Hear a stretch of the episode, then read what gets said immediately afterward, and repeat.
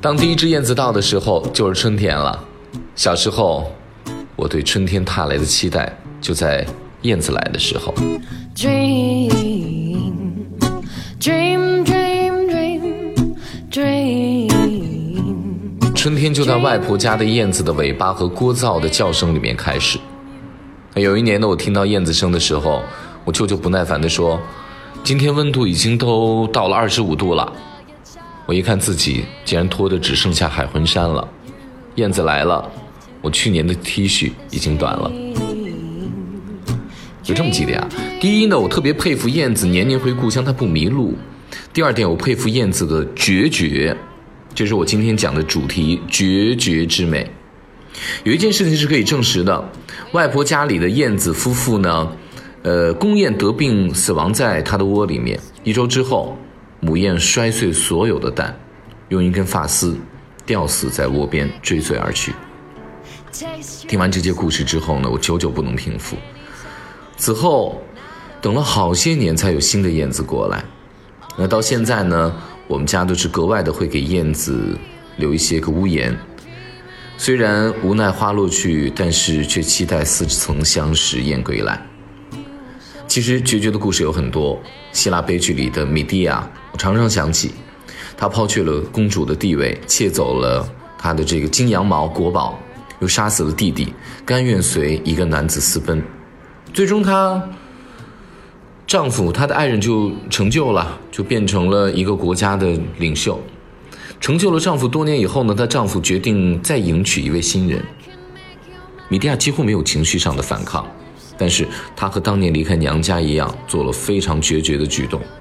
他先是给这个新人赠送了用毒浸泡过的裙子，然后新人吐血身亡，之后又手刃两个孩子。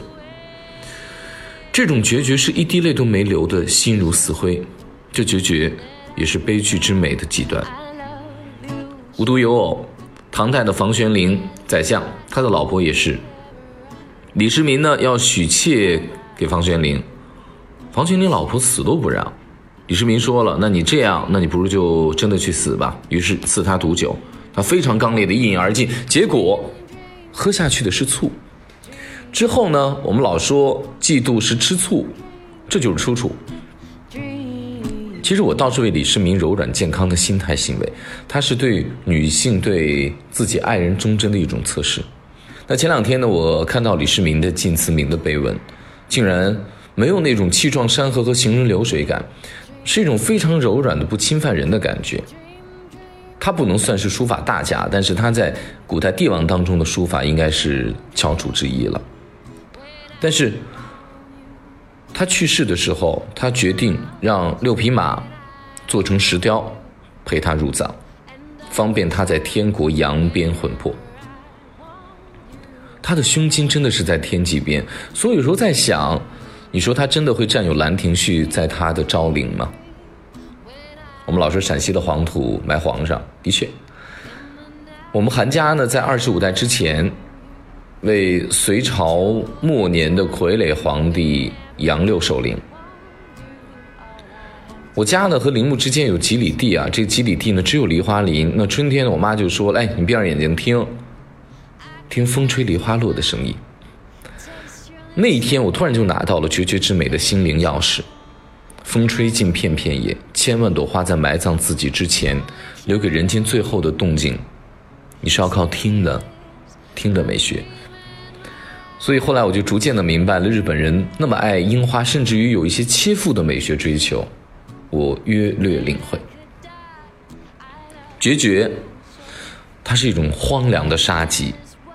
王熙凤得知贾琏别院纳了尤二姐之后呢，王熙凤素颜素服去见尤二姐，没有表情的决绝，美的巨荒凉。你知道她那种无表情吓得吓人，魂魄都飞了。所以那一刻，我觉得尤二姐吞金的宿命就已经定了。女性这般决绝，其实男性呢也零星有。我妈妈曾经讲过一个国营厂的故事，一个漂亮的女职工被一个财东家的公子相中了，她呢要与之前同厂的男友分手，男生央求她再见最后一面，被女方拒绝了。男方就托人送了一个盒子。那转送的这个夫妇呢，是同厂的职工，他们手欠好奇心，他们就打开了盒子，结果打开盒子那一瞬间，当场爆炸。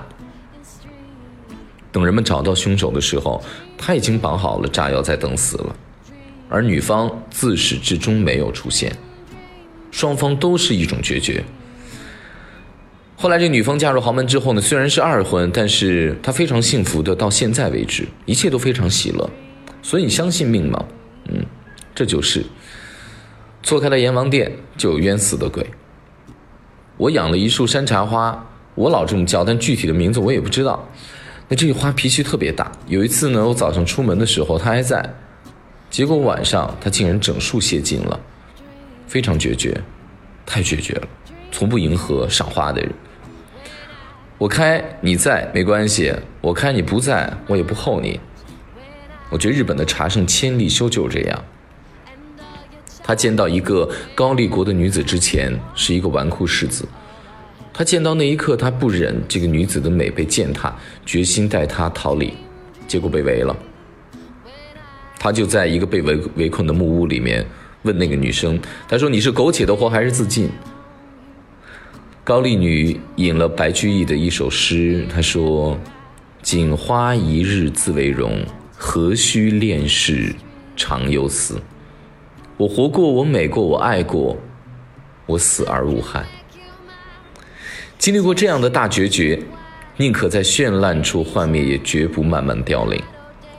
我触摸到了日本茶道的魂魄了。千里修最动人的一句话是：“我只为美的东西低下我的头颅。”小的时候呢，我在自习的时候读过一篇鬼小说，叫《月香》。古代的月亮的月是通肉的，所以我们现在很多的跟肉有关的，比如说肘子呀、蹄儿呀，都是月字旁的。那这个讲的故事是宋军被金兵围城数月，僵持当中，城里的耗子都吃光了。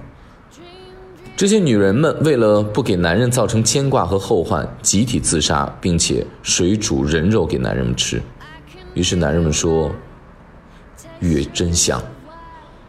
战果呢？后来我们也不得而知。但是，这个故事给宋代软绵绵的这种气韵里面增添了很多决绝的烈度。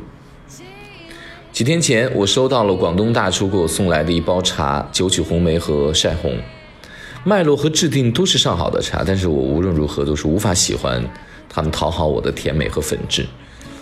哪怕是有一天我在潭柘寺里面喝到桐木关的正山小种。茶的确是好茶，但是我根深蒂固之审美是无法挪步的，我只能敬而远之。那种桂圆香，在迎合讨好人上，花费了太多气力，不决绝，就丢了美和生动。